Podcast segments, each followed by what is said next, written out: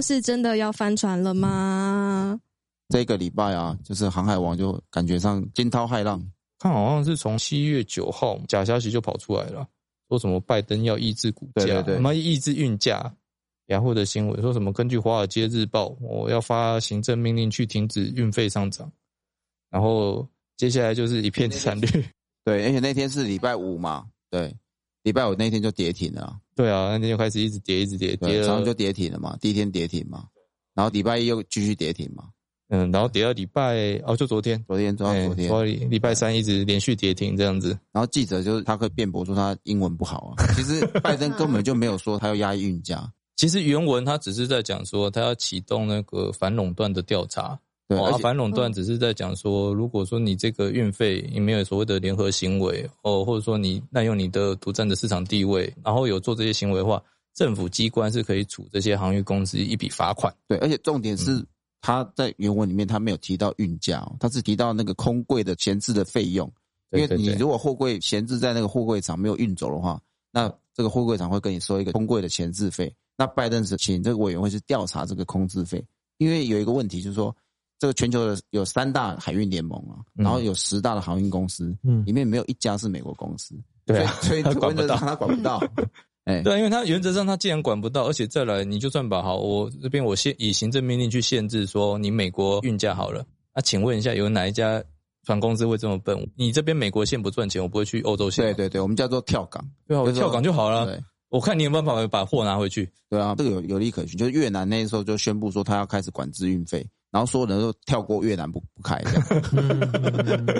然后越南就紧张，就说啊拜托了，就是你从，然后他们就是绕到别的地方，然后再绕回越南，就他运价就涨又涨了五十趴，对啊，对所所以以越南再也不敢说他那个要管制运费了。其实这根本就很，而且看这阵子，尤其像今天哦，好不容易那个航运三雄通通都涨回来了。对对啊，那摆明就是说，好像是有人故意要放这个消息去影响股价的感觉。那对啊这其实就涉及那个违反证券交易法一百五十五条第一项第六款的问题。哦，那可能还会有刑事责任。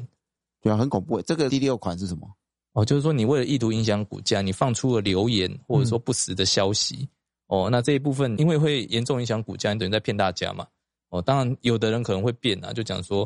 啊没有啊，拜登他就讲说他要做一个行政垄断、行政调查、哦，啊确认说有没有，就以这个他就直接推论到说啊，你这个就是要打压运价。对对啊，可是问题是说你的标题下成这样也很耸动啊，所有人看到想说哇，世界第一强国美国他要搞这些东西，那运价一定要跌了。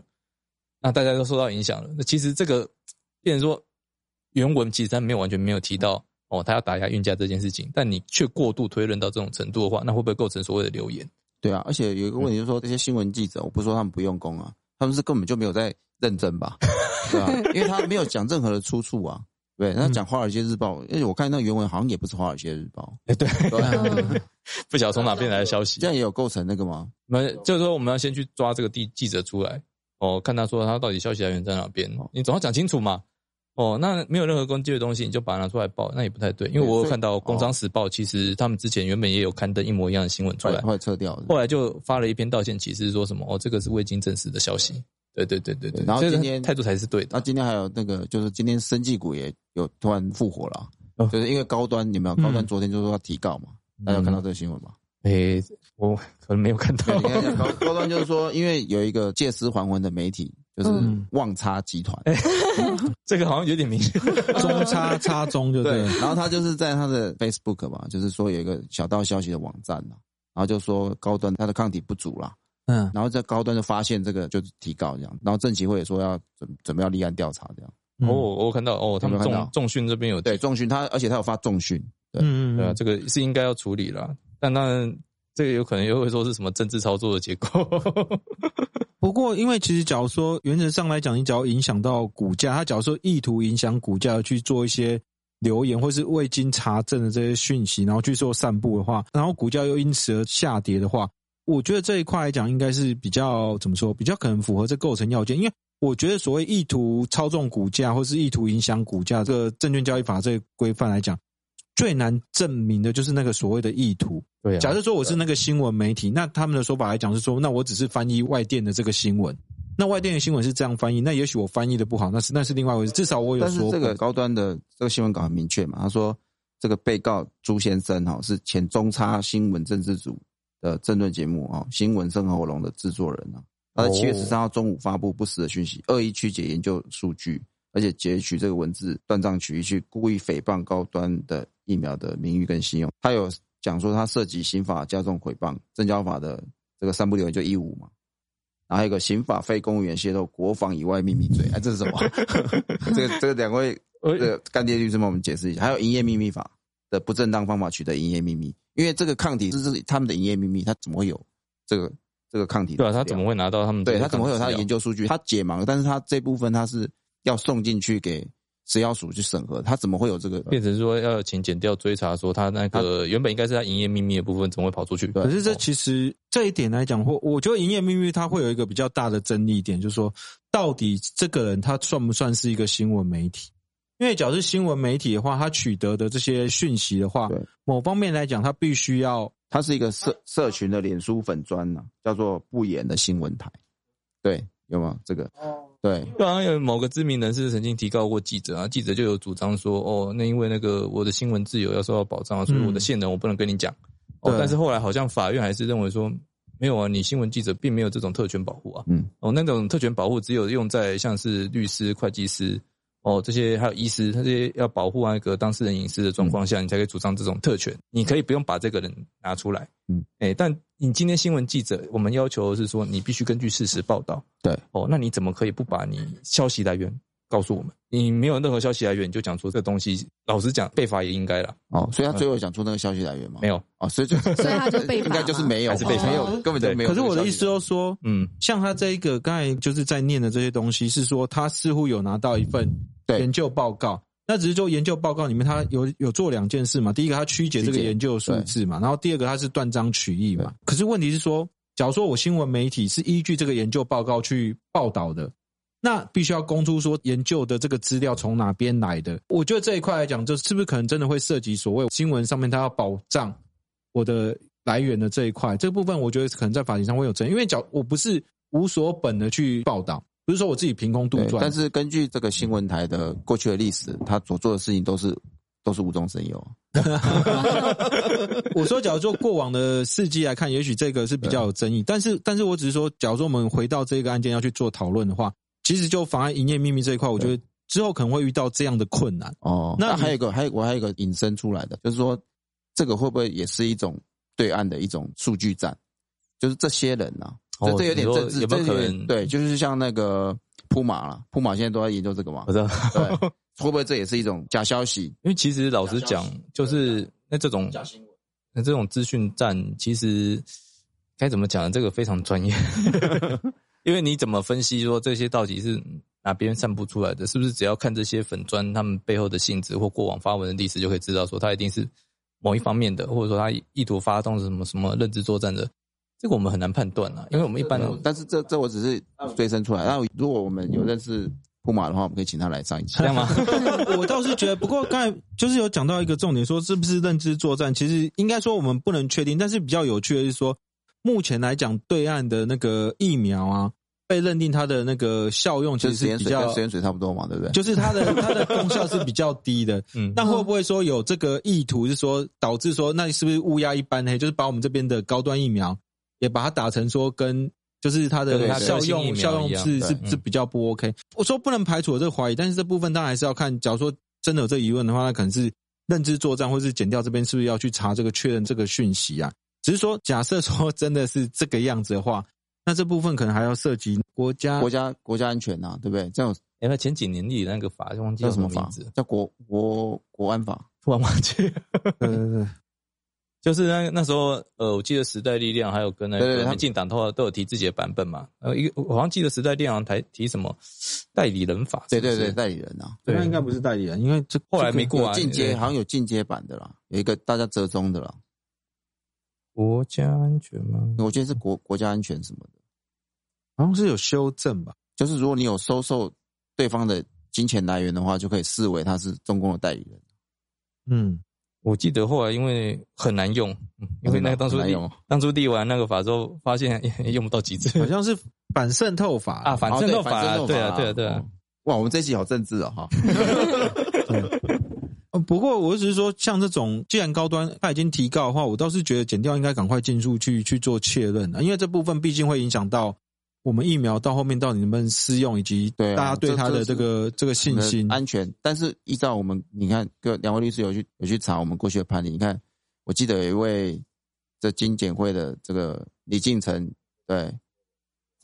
他的啊案子李进成已经嗯嗯，十几年了吧？他哎那对个啊，而且还跟三审哦，好像一零九年还在，还有一个新的判决出来。所以我就想，高端这个会不会十年后才？天哪，这这真的 很久。不过我觉得他都已经有做出有可能最后适当的才还原澄真清相的话这样子大家 尤其是高端疫苗的方式，至少好像在评论上来讲，它是比较比较安全的方式。我觉得这部分，假如说他们真的能够拿到国家认可的这个 E EUA 的方式的话，我倒是觉得国人应该对这个疫苗会比较有 信心。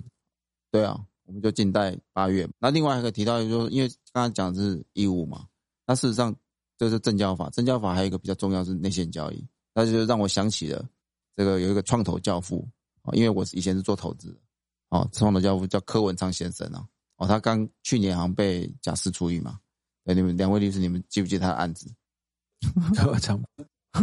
这个他老实讲啦，那个如果你有去看那个法务部的新闻稿，还有那个最高法院他们发的新闻稿，他既然是绿点公司的董事，哦，那绿点公司跟就是那家叫捷捷普普是不是？对，捷普他们已经签了一个所谓的无拘束力意向书。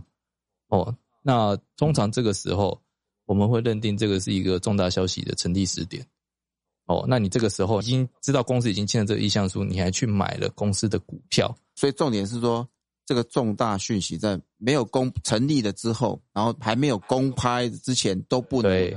本你基本上你不应该做这样的买卖，除非你能证明说你这个买卖你早在好几个月前哦，在这个消息还没明确之前，你就已经做好这个规划，而且你啊，当天只是执行那这啊规个规范划的，人是就内部人嘛，对不对？他因为他是公司的董事嘛，还有消息的受领人，受任人啊。如果哎受领人但是有一个问题啊，就是说我还记得有个案子，就是一个外资的，他应该是基金经理人，然后他他的老婆是经理人，然后他说他在睡梦中听到他老婆讲一个诟病案， 然后他就去买了，对。然后后来好像没有沉醉耶，那这个是不是有一个呃内线交易的传递啦？因为他是听到他的梦话嘛，才去买的。我我懂你意思啊， 但那这样这样这样合理吗？传递原则啊，我记得我们在上上政教大的时候，他们有所谓的传递原则是没有错啦，就是说你知道，就是内部人那边你知对道啊这个消息哦，然后你再利用这个消息进去买卖的对哎话，但那边我们没有告诉你，你是不小心听到的。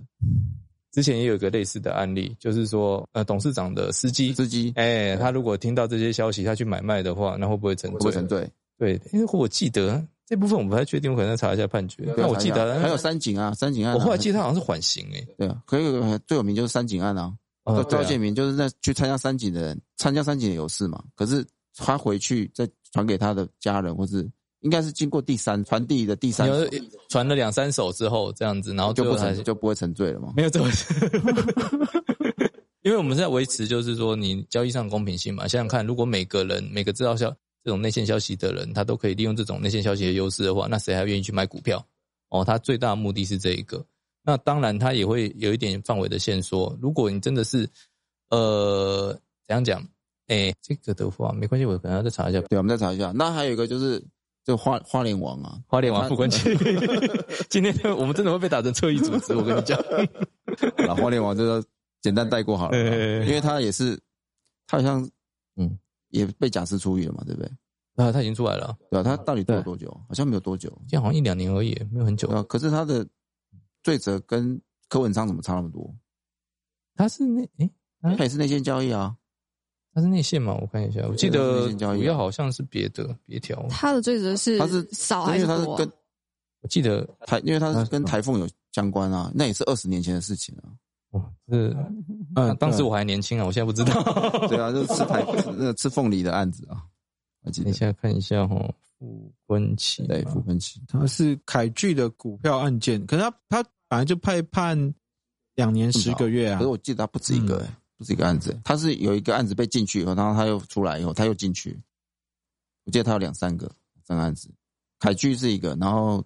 台风台风又是另外一个。因为会谈到这个，就是说我们还是就是大家要谨守一个界限啊，就是说虽然我们都是有些人是股市的小白，那有些人是股市的专家，那更有一些是呃创投的，尤其是柯文昌是一个很有名的例子，他是创投的教父，对啊，连连他是创投教父，他都会踩到这个红线，所以我们要很明确，请两位律师就是说，这个红线就是刚刚讲的嘛，哈，就再重复就是那个知道这个内部讯息的时点是最重要的，你知道以后要怎么做，这个判断标准的话，就有一个很简单，你想想看嘛，你如果是一般的投资大众，对嗯你听到怎样的消息，你会想要买卖股票，就不会说有大力多啊、哦要么就是大力多，呃要么大力空嘛，对大力空啊，对买嘛？那如果说你这个消息放出去，大家会想买股票的话，那你知道这个东西，你还去买，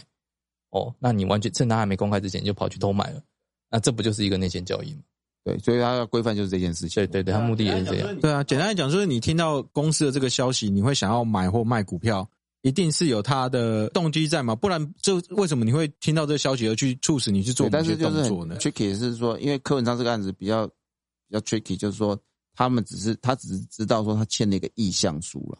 然后他认为说这个还没有真正的形成契约，可是法对法院来讲，这个意向书就是已经确定，因为他也没有滴滴我哦，我这样讲啊，对啊，对法院而言的话，他会觉得说，那你为什么这么巧？哦，这么多天可以交易，你为什么要在九月十二号，也就是呃意向书签完哦，当天你就你就去买卖？因为他是创投教 父啊，那也许这样空头讲，大家比较不清楚。那假设说郭台铭某天跟你签了意向书，说我要买你的公司，那你觉得这个我我当时可以买吗？你会你会想要买郭台铭同样买的公司他吗？他签意向书可能是签意向书才开始滴滴啊，他不一定要买啊，比如说像台康，对不对？台康这件事情，嗯对，可可是我说就一般人，假如说你跟我讲说郭台铭今天跟我签了意向书，他要买我的公司了，那你觉得我我要不要进去？ 正常人他一定他要他其进实去的啊，对不对？对 啊。我的意思就是这是这个意思嘛，就说假如正常人都觉得它是会促进这个公司的股票股价大涨的话，为什么你你会觉得就是说它其实为其什实么这它东西哦，后来金管会有发一个新闻稿，他就在讲说，为什么柯文昌虽然一直讲说应该要以就是双方价格双方议是定议了，定的时哎、候，应该要以议定的时候，但金管会就讲了，那正常如果我定了这样明确标准出来，那每个人都把价格议定的时间拖到最后就好后了一。下，对啊，哦，那你这样的话怎么防范说有人利用这种内线消息不公平的、不平等的关系哦来获利呢？对，所以我们就这就学到一个教训啊，对啊，就是如果是未上市的公司的话，倒还好啊，没倒没有没这个有问内题线吧交易的问题。对啊，如果因为他这个柯文章好死不死，他他找的这个公司是绿点是上玉市铁公是司，上市公司，它必须要对上市找公司就要受证交法的规范嘛，对对对，它对就不是对要啊，这乖个乖提到做。对，要提到另外一个题外话。最深就是嗯东元最近闹得很凶嘛， 对哎，这不是应该找因为建他明讲来？的都是 未未上市公司啊，对不对？对啊对啊。对啊，那东元这边其东元这边也是上市贵公司啊。但是他他交易的那些都是都是未上市公司，他要去购买的那个灵光，灵光跟都是未上市公司，未公发的公司啊，他去抢他的股是权。上市吗？灵光是上市公司吗？要查一下，啊就是他他们在讲，就是因为这可能要请我们的黑武士律师出来，对，对要对找他来来上一集。来讲一下那边他们交交手的过程， 这不是目前还没有落幕啦，因为现在也才刚到那个上市法院而已。那什么时候会有一个判决结果出来？哦，最主要还是说，呃，公司派这边哦滥用他的那个主席地位，然后把那个对嘛是有上市柜的嘛，对，这我们就留到下一集，下一集再讲好下一集我们再讲。 OK OK， OK，好，那今天先到这里啦，大家注意不要，第一个不要内线交易，第二个不要散播不实的讯息。